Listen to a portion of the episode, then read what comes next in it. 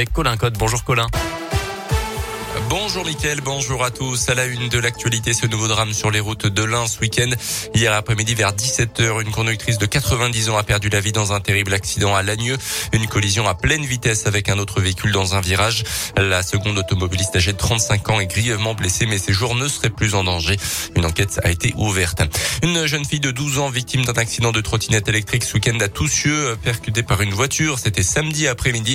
D'après la gendarmerie, l'automobiliste n'a pas réussi à l'éviter. Elle aurait débouché d'un chemin juste devant lui. Euh, projeté sur le bas-côté, l'ado a été évacué dans un hôpital de l'agglomération lyonnaise.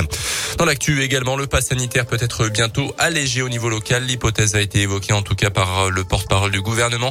Une trentaine de départements pourraient être concernés, ceux qui sont en ce moment sous la barre des 50 cas pour 100 000 habitants. C'est le cas de la Saône-et-Loire et de la Haute-Loire.